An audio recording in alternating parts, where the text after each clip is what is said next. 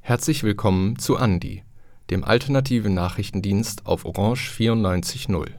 Heute, am 21.07., haben wir folgende Themen für euch vorbereitet. Eine Kurzmeldung zur Klage gegen SOS Balkanroute in Österreich. Die Gedenkveranstaltung für Saibanevac. Kurznachrichten über zwei entlassene Journalistinnen im Jemen, eine inhaftierte Studentin in China das Neubuch der Österreichischen Armutskonferenz und die drohende Wiederzulassung von Glyphosat. Zum Schluss gibt es dann noch einen Gastbeitrag von Radio Korax über den Bürgerkrieg im Sudan. Die Klage des International Center for Migration Policy Development, kurz ICMPD, gegen die NGO SOS Balkanroute wurde abgewiesen. Das Wiener Handelsgericht hat in erster Instanz entschieden, dass die Äußerungen von SOS Balkanroute Obmann Peter Rosandic über das Lager Lipa von der Meinungsfreiheit gedeckt sind. Es geht um ein Gefängnis im geflüchteten Lager Lipa in Bosnien. Das ICMPD nennt den mit EU-Geldern finanzierten Bau eine Anhalteeinrichtung, Peter Rosandic von SOS Balkanroute nennt es das österreichische Guantanamo. Dieser Vergleich sei kreditschädigend, befand das ICMPD und klagte vor dem Handelsgericht auf Unterlassung und Widerruf. Inklusive Anwaltskosten bezifferte die Klage den Streitwert mit gut 55.000 Euro. Für die kleine, hauptsächlich von Ehrenamtlichen getragene NGO und für den ebenfalls persönlich beklagten Rosandic eine existenzbedrohende Summe. Er nannte den Prozess einen Kampf David gegen Goliath. Auch wegen dieser Konstellation wurde das Vorgehen des ICMPD als SLAP-Klage betrachtet, als Strategic Lawsuit Against Public Participation, also als strategische Klage gegen öffentliche Beteiligung. Durch solche Einschüchterungsklagen sollen kritische Stimmen mundtot gemacht werden und so die öffentliche Debatte eingeschränkt werden. Auch wenn es zu keinen Verurteilungen kommt, ist ein Verfahren für die Beklagten eine viel größere Belastung als für gut finanzierte Firmen oder in diesem Fall das ICMPD. Dieser Ansicht waren nicht nur der Presseclub Concordia, sondern auch 40 NGOs, die vor dem Prozess eine Solidaritätserklärung mit SOS Balkanroute unterzeichneten, darunter etwa Amnesty International und Ärzte ohne Grenzen. Am 18. Juli, dem vergangenen Dienstag, fand der Prozess am Handelsgericht Wien statt. Den Vorschlag des ICMPD im Austausch für einen Widerruf auf die geforderte Schadenssumme zu verzichten, lehnten Rosandic und seine Anwältin Maria Windhager ab. Zu Recht, wie die Verhandlung nach rund vier Stunden ergab. Der Vergleich mit Guantanamo sei ein Werturteil, das vom Recht auf freie Meinungsäußerung in der Europäischen Menschenrechtskonvention gedeckt ist, befand Richter Andreas Pablik. Damit folgte das Gericht den Argumenten der AktivistInnen von SOS Balkanroute und wies die Klage des ICMPD ab. Rechtskräftig ist das Urteil noch nicht, die Anwältin des ICMPD hat angekündigt, in Berufung zu gehen. Eine endgültige Entscheidung darüber soll aber erst nach dem schriftlichen Urteil gefällt werden. 20 Jahre. Polizei mordet. Und das nicht erst seit 20 Jahren. Doch vor 20 Jahren hat es Sebane Waage getroffen. Der Tod von Saibanevac im Jahr 2003 gilt als einer der bekanntesten Fälle von rassistischer Polizeigewalt in Österreich. Am 15. Juli, genau 20 Jahre später, versammelten sich rund 90 Personen im Stadtpark, dem Ort, wo Saibane bei einem Polizeieinsatz ums Leben kam. Und Gott sei Dank gab es einen Anrainer, der alles gefilmt hat und seine Aufnahmen dem ORF zugespielt hat. Und somit konnten wir sehen, was wirklich tatsächlich passierte an dem Abend. Und die Polizei wieder einmal musste ihre Aussagen revidieren. Ich bin leider nicht mehr überrascht von rassistischer Gewalt, wie glaube ich sehr viele Menschen hier. aber trotzdem schockiert sie mich jedes Mal. Österreich 1999, 2000, 2002, 2003. Es ist Mord nach Mord nach Mord. Es ist nicht nur eine Gedenkveranstaltung. Es geht um institutionellen Rassismus, Aktivismus und aktuelle Fälle von Polizeigewalt. Es ist ja nicht so schlimm wie in den USA. Bei eigentlich jeder meiner Rede reproduziere ich diesen Satz ähm, und es verdeutlicht einfach so gut, wo wir als österreichische Gesellschaft stehen. Das ist ein Satz, den ich ähm, mindestens bei jeder meiner Diskussionen, Gesprächen mit ähm, Politik oder auch mit nur anderen Menschen, die mit mir am Stammtisch oder so sitzen, höre. Hierzulande musst du Menschen nicht nur erklären, ähm, dass das, was du sagst, wahr ist, sondern auch, dass wir ein echtes Problem haben als Gesellschaft. Es geht meistens nicht mal darum, was getan werden muss oder um Rechtfertigungen. Und es geht schon gar nicht darum, dass die weiße Dominanzgesellschaft endlich Verantwortung übernimmt. Es geht auch nicht darum, dass die Polizei Verantwortung übernimmt oder auch die Politik. Es geht meistens darum, dass schwarze Menschen sich immer wieder rechtfertigen. Wir müssen uns immer wieder und immer wieder erklären. Und ich finde, damit ist endlich Schluss. Neben Solidaritätskundgebung gab es auch konkrete Forderungen, um derartiges in Zukunft zu verhindern. Polizeigewalt ist einer der gefährlichsten Bereiche, denn wenn hier Rassismus ausgeübt wird, endet es meistens tödlich. Deshalb fordern wir auch unter anderem eine unabhängige Kontroll- und Beschwerdestelle bei polizeilichem Fehlverhalten und nicht so, dass sich wieder nur die Polizei selbst kontrolliert, sondern echt und unabhängig. Denn das haben wir und das haben Menschen wie Sebane einfach mehr als verdient.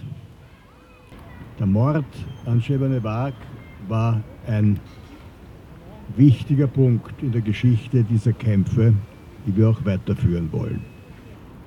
Wir stehen nämlich auf dem Standpunkt, das Unrecht hat immer Namen und Adresse und ein verantwortliches Gesicht. Daher greifen wir Minister ebenso wie Beamte an und verlangen, dass sie verschwinden. Wir gedenken heute unserer Toten. Wir gedenken Scheibane Wag, wir gedenken Markus Omofuma, Imre Bartosch, um nur drei Namen zu nennen. Weil es so wichtig ist, dass wir zusammenhalten. Es ist so wichtig ist, dass wir gesehen werden, gehört werden, gespürt werden, dass wir zusammenhalten, weil ohne diesen Zusammenhalt brechen wir auseinander. Ohne diesen Zusammenhalt sind wir nichts. Nichts. Dieser Beitrag wurde gestaltet von Toni Siekerkotte mit Aufnahmen von Gerhard Kettler. Es brennt. Armut bekämpfen, Klima retten. Das ist der Titel des neuen Buches der Österreichischen Armutskonferenz. Der Hauptfokus liegt dabei auf den im Zuge des Klimawandels steigenden Temperaturen und verbindet diese mit der ebenfalls wachsenden sozialen Kälte in der Gesellschaft. Die AutorInnen betonen dabei, dass eben gerade die, die ohnehin schon weniger haben, deutlich stärker unter den Folgen der Klimakatastrophe leiden, obwohl sie im Vergleich zu den Reichsten in der Gesellschaft deutlich weniger zum Klimawandel beitragen. Die reichsten 10 Prozent der österreichischen Bevölkerung verursachen nämlich mehr als viermal so viel Treibhausgase als die ärmsten 10 Prozent. Auch weil aktuelle Maßnahmen wie etwa die CO2-Steuer einkommensschwächere Personen bei fehlendem finanziellen Ausgleich deutlich stärker belastet, zieht die Armutskonferenz das Resümee Klimaschutz kann nur dann erfolgreich sein und Akzeptanz finden, wenn er nicht sozial blind ist. Klimaschutz selbst muss Armut bekämpfen aus diesem Grund rückt die Armutskonferenz unter anderem Forderungen wie Mietpreisbremse, Energiegrundsicherung, verbesserte Wohnbeihilfe und eine Anpassung der Sozialhilfe an die aktuelle Inflation als neue Mindestsicherung weiter in den Fokus. Für alle, die mehr Informationen zu diesem Thema haben wollen, ist das Buch kostenlos online unter www.armutskonferenz.at als PDF abrufbar diese Kurznachricht wurde gestaltet von Toni Sikakotte. Journalisten im Jemen aus Haft entlassen. Am 1. Juli ließen die De-facto-Behörden der Houthi die Journalisten Mohammed al-Salahi und Mohammed al-Junaid endlich frei. Sie hatten ihre Haftstrafen eigentlich bereits vor etwa einem Jahr verbüßt. Im Oktober bzw. November 2018 wurden sie von Sicherheits - und Geheimdienstkräften der Houthi in der Stadt Hodeidah willkürlich festgenommen Sie hätten bereits am 20. Juni 2022 bzw. 13. Juli 2022 freigelassen werden sollen, wurden jedoch weiterhin in Haft gehalten.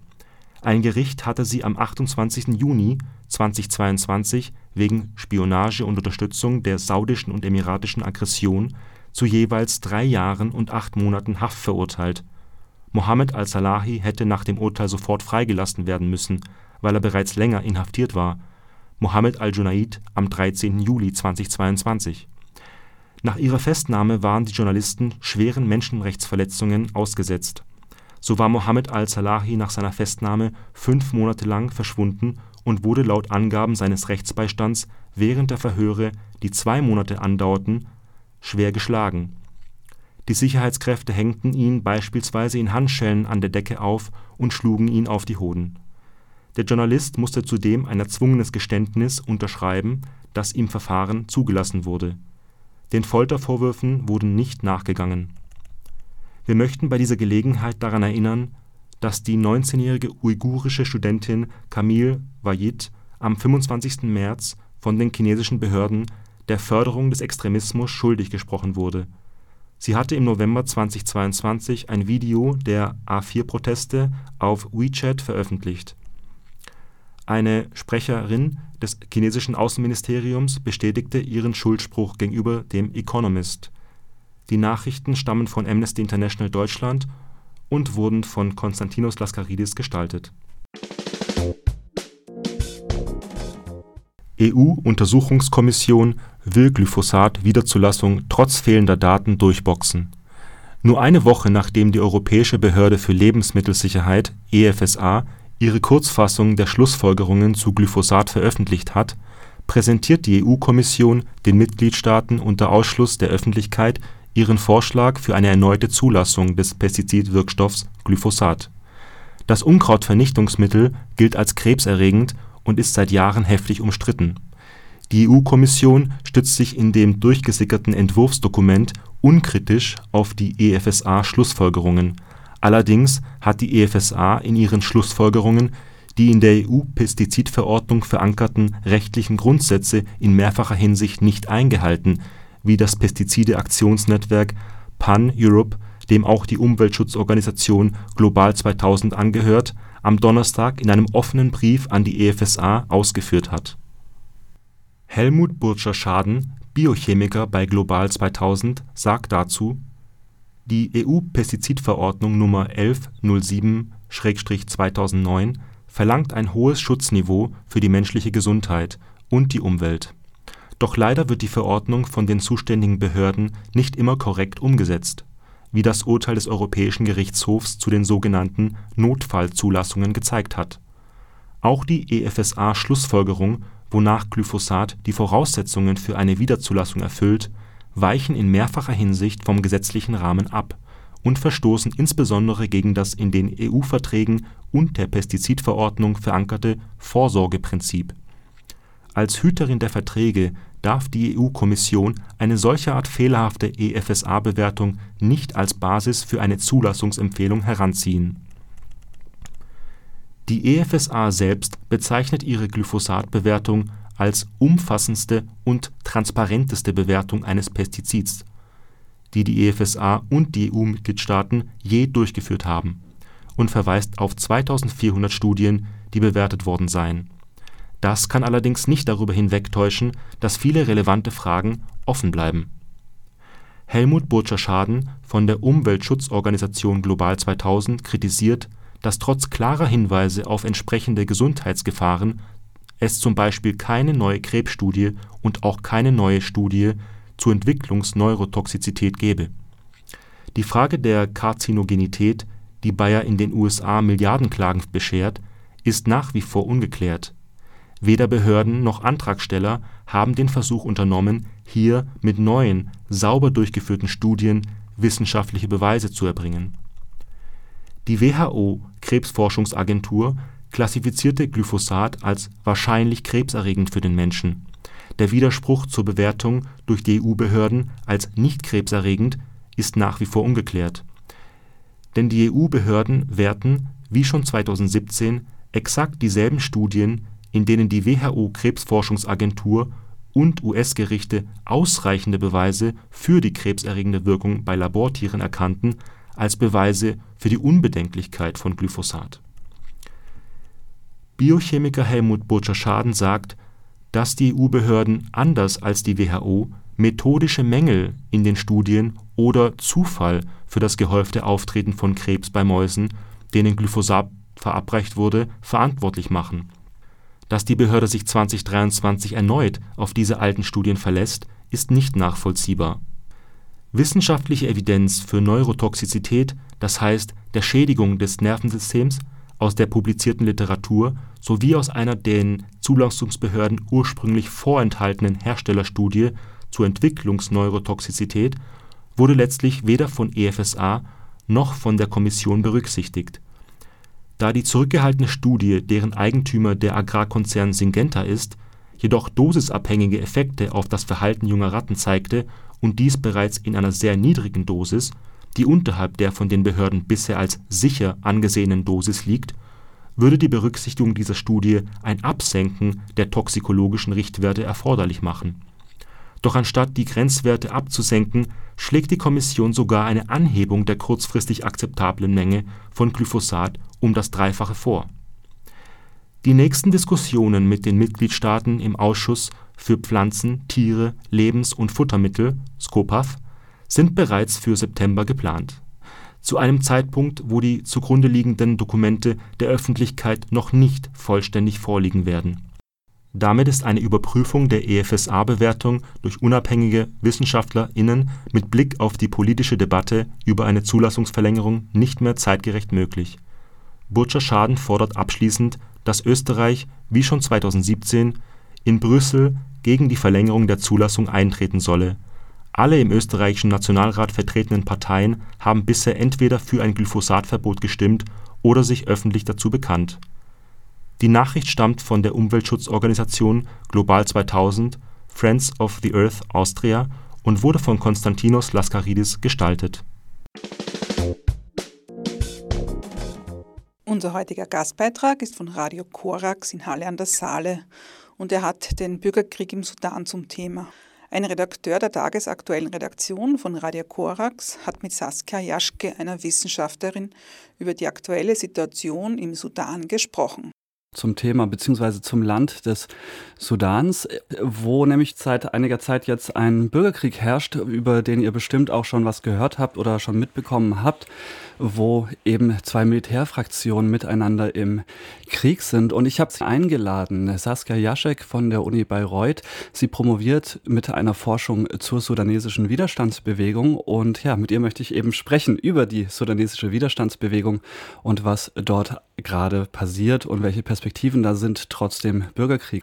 Und ich würde vielleicht erstmal einsteigen mit einem ganz kurzen Rückgriff nochmal auf die sudanesische Revolution für alle, die es jetzt nicht gerade so im Kopf haben. Die fand statt ab 2018 im Dezember 2018 ging es los. Es gab eine längere, sehr lange und beeindruckende Kampagne der zivilen Ungehorsamkeit über acht Monate, welche am Ende dazu geführt hat, dass der regierende autokratische Präsident Omar al-Bashir gestürzt wurde nach 30 Jahren an der Macht und ein transitionelles Militärrat eingesetzt wurde mit dem Auftrag, in Richtung einer Zivilregierung das Ganze weiterzuentwickeln. Dafür war eine 39 Monate Phase eingerichtet worden. Es gab dann noch einige Ereignisse in der Zwischenzeit, logischerweise. Aber jetzt vor allem in direkter Vergangenheit ist ein tödlicher Konflikt ausgebrochen zwischen dem sudanesischen Militär unter der Führung von Abdel Fattah al-Burhan gegen die paramilitärischen Rapid Support Forces unter der Leitung von Mohammed Hamdan Dagalo. Ein Konflikt, der jetzt erstmal die zivile Widerstandsbewegung sozusagen nicht direkt tangiert in der Form von, sie sind keine der beteiligten Kräfte, aber natürlich insofern auch tangiert, weil es ja genau die Forderung war, eine Zivilregierung einzusetzen und jetzt stattdessen Militärs um die Macht kämpfen. Das vielleicht so als kleine inhaltliche Einstieg, dass wir nicht von ganz von vorne anfangen müssen. Mich würde ein bisschen jetzt interessieren, diese Widerstandsbewegung, die diese Revolution ja auch mit maßgeblich mitgetragen hat, beziehungsweise der zentrale Faktor war und woraus auch Widerstandskomitees entstanden sind. Vor dem Ausbruch der aktuellen Kämpfe, wo standen die eigentlich? Was hatten Sie da eigentlich konkret erreicht? Also was sie auf jeden Fall erreicht haben, ist, dass der Widerstand über dieses Jahr oder über ja schon über ein Jahr so stark aufrechterhalten wurde, dass diese Putsch Putschisten es nicht geschafft haben, eine Regierung zu bilden. Und das mag auch Grund sein, warum es jetzt eben zu diesem Krieg kam, der eigentlich so ein, ja, der quasi eigentlich so die Klimax der Konterrevolution ist. Also es gab ja dann 2019 schon mal so ein Machtteilungsabkommen zwischen ZivilistInnen und den Putschisten. Und das wollte, sollte jetzt eben in einem, in einem erneuten Machtteilungsabkommen wiederkommen. Und da hatte sich halt die Widerstandsbewegung dagegen gestellt. Genau, weil die das alles schon mal kannten. Die wussten, sie sind schon einmal irgendwie betrogen worden durch diesen Putsch. Und da haben sie sich ganz klar dagegen gestellt. Also sie hatten eigentlich schon die ganze Zeit genau diese Forderung. Sie wollten, dass die RSF, äh, die Rapid Support Forces, aufgelöst werden als paramilitärische Einheit. Sie wollten außerdem, dass das Militär neu strukturiert wird, weil sowohl RSF als auch SAF, also das Militär, weite Teile der Wirtschaft regieren und sie wollten eben, dass sie das aufgeben, dass sie wirklich nur die, die Aufgabe, die sie im Militär sehen, nämlich ihr Land zu ähm, beschützen, eigentlich dieser Aufgabe nachkommen. Zuletzt war dann eben, sollte es eben dieses erneute Machtteilungsabkommen geben, was für keine der Seiten wirklich zufriedenstellend war und es deswegen so ein bisschen ja, sich festgefahren hatte. Gleichzeitig haben ja aber auch die Widerstandskomitees so eine Art irgendwie Nachbarschaftsorganisation gebildet und auch eigene Strukturen aufgebaut. Wie äh, hat sich da das Verhalten zum bestehenden Regime, wie ausgeprägt waren die? Also, also welchen Organisationsgrad muss man sich da vorstellen zum Beginn jetzt der aktuellen Kämpfe? Also die Widerstandskomitees, die haben sich so institutionalisiert im Zuge der Revolution, haben natürlich ihre Wurzeln auch schon davor. Das sind Basisorganisationen, die mittlerweile wirklich im ganzen Land bestehen. Also es gibt, glaube ich, über 5000 verschiedene Widerstandskomitees. Die, sind, die haben ihren Ursprung in den jeweiligen Nachbarinnenschaften, sind demnach auch eher urbane Phänomene. Aber dadurch, dass sie sich eben durch das ganze Land ziehen, was es vorher in Sudan eigentlich nicht gab, also gerade im islamistischen Regime war es eine sehr starke Zentren-Peripherie-Struktur der Regierung, sind sie eigentlich landesweit auch sehr gut vernetzt. Und sie fangen dann eben an und sind in, den, in ihren jeweiligen Nachbarschaften, wo man sagen muss, im Sudan ist es natürlich in der Regel sehr eng. Also die Familien wohnen schon sehr lange da, die Menschen kennen sich.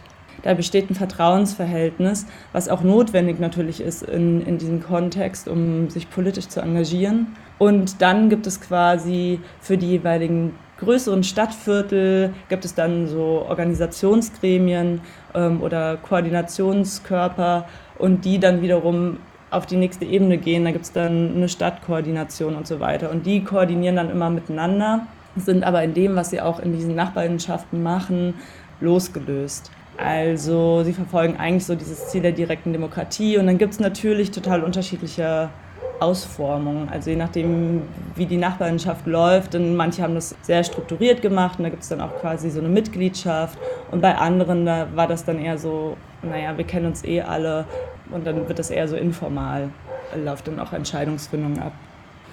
Das heißt, so können wir uns das jetzt erstmal vorstellen. Jetzt ist seit drei Monaten tatsächlich ein Bürgerkrieg im Sudan am Laufen zwischen diesen Militärfraktionen. Wie haben diese Widerstandskomitees auf diese Situation reagiert, beziehungsweise auch in welcher Form sind sie davon direkt betroffen? Also sind sie auch teilweise Ziel der Angriffe von den jeweiligen Fraktionen oder läuft es tatsächlich eher als Machtkampf nebenher. Also jenseits davon natürlich, dass man logischerweise, wenn irgendwie geschossen wird in der eigenen Stadt, so betroffen ist.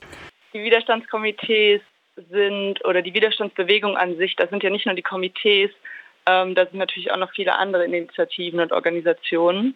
Aber ähm, die Komitees sind halt eben so ein sehr großer Körper der ganzen Bewegung. Die sind leider sogar sehr direkt betroffen.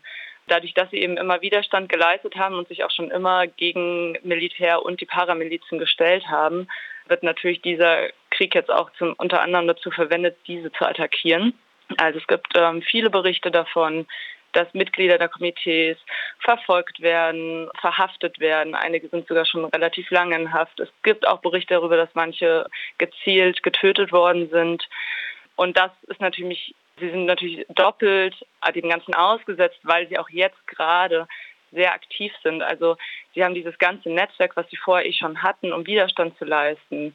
Das ist eigentlich jetzt umgewandelt worden in so ein Krisenreaktionsnetzwerk. Also sie schützen die BürgerInnen, sie halten aber auch, also sie evakuieren, sie halten aber auch das Gemeinschaftsleben so ein bisschen aufrecht im Krieg. Also da sind natürlich viele Menschen geflüchtet, aber es sind ja auch immer noch sehr, sehr viele vor Ort. Und das machen sie zum Beispiel, indem sie dezentrale Märkte organisieren, in denen ähm, durch den Verteilungsraum ähm, Nahrungsmittel verteilt werden. Sie haben auch kleine Lager für Geflüchtete oder Frauenräume in den bestimmten Gebieten eingerichtet.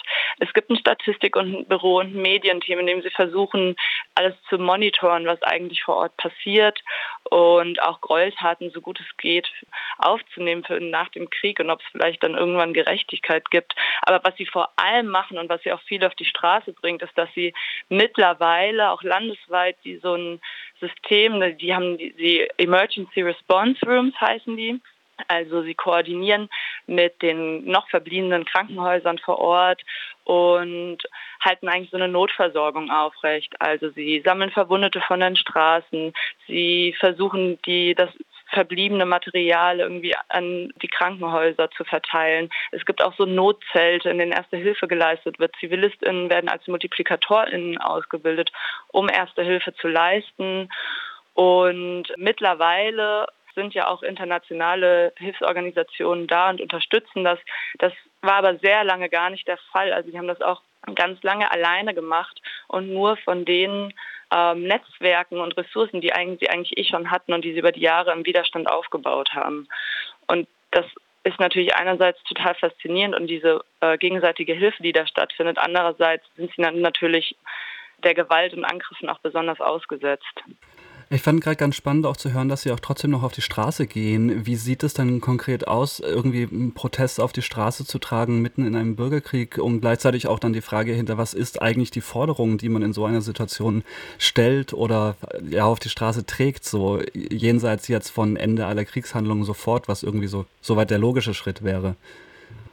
Also ähm, mit auf der Straße, auf die Straße gehen meinte ich jetzt konkret natürlich erstmal auf der Straße sein, um Verwundete zu versorgen oder um ja, Nahrungsmittel zu besorgen. Es gibt auch ähm, Demonstrationen, die sind aber dann eher in den Städten und Gebieten, wo gerade nicht gekämpft wird. Ähm, da gibt es weiterhin friedlichen Protest, Leute gehen auf die Straße. Es gab sofort so eine Kampagne La Lahab, also Nein zum Krieg, die ist sofort ins Leben gerufen worden, als dieser Krieg ausgebrochen worden ist. Die wird auch viel in den sozialen Medien geteilt. Ja, also diese Forderung eigentlich erstmal konkret ist jetzt, dieser Krieg soll aufhören. Wir unterstützen keine der beiden Parteien. Ja, das sind eigentlich so die Hauptforderungen es gibt auch weiterhin natürlich Methoden, die auch schon in dem Widerstand ver verwendet wurden, also sowas wie Straßengesänge oder ganz viel auch mit ähm, an die Wand sprayen, wo dann irgendwelche Slogans oder so in den Stadtmauern verteilt werden. Gibt es auch einen ganz konkreten Vorschlag oder auch Appell bzw. Richtung, wie Sie sich vorstellen, dass dieser Krieg beendet wird? Also auch vielleicht mit Bezug auf eben solidarischen Bewegungen aus den Nachbarländern, aber auch in Richtung internationaler Gemeinschaft, wie die da eben Druck ausüben können. Also was ist jetzt der Weg vorwärts sozusagen, den es zu unterstützen gilt, laut eben der Widerstandsbewegung? Also es gibt äh, natürlich keinen 1A-Weg da raus, sonst sonst, sonst wären sie nicht in dieser Situation. Also was auf jeden Fall eine Forderung ist, ist, dass auch international die internationale Staatengemeinschaft sich ganz klar gegen beide Parteien stellt. Also auch so geopolitisch haben ja beide der beiden Kriegsparteien schon viel Unterstützung auch aus dem Ausland. Und dadurch, dass sie eben die Wirtschaft kontrollieren, haben sie natürlich auch große finanzielle Mittel. Und eigentlich ist so die Forderung erstmal, das auszutrocknen. Und dass da wirklich konsequent sich auch die Staaten zusammenschließen und sagen, okay, wir versuchen hier irgendwie miteinander zu kooperieren und wirklich es zu schaffen, dass, dass da quasi der, der Geldhahn zugedreht wird und auch zum Beispiel keine Waffen mehr geliefert werden und so. Das war Andi. der alternative Nachrichtendienst auf Orange 94.0. All unsere Sendungen könnt ihr auf cba.media nachhören. Wir sind nächste Woche noch ein letztes Mal vor unserer Sommerpause für euch da. Bis dahin auf Wiederhören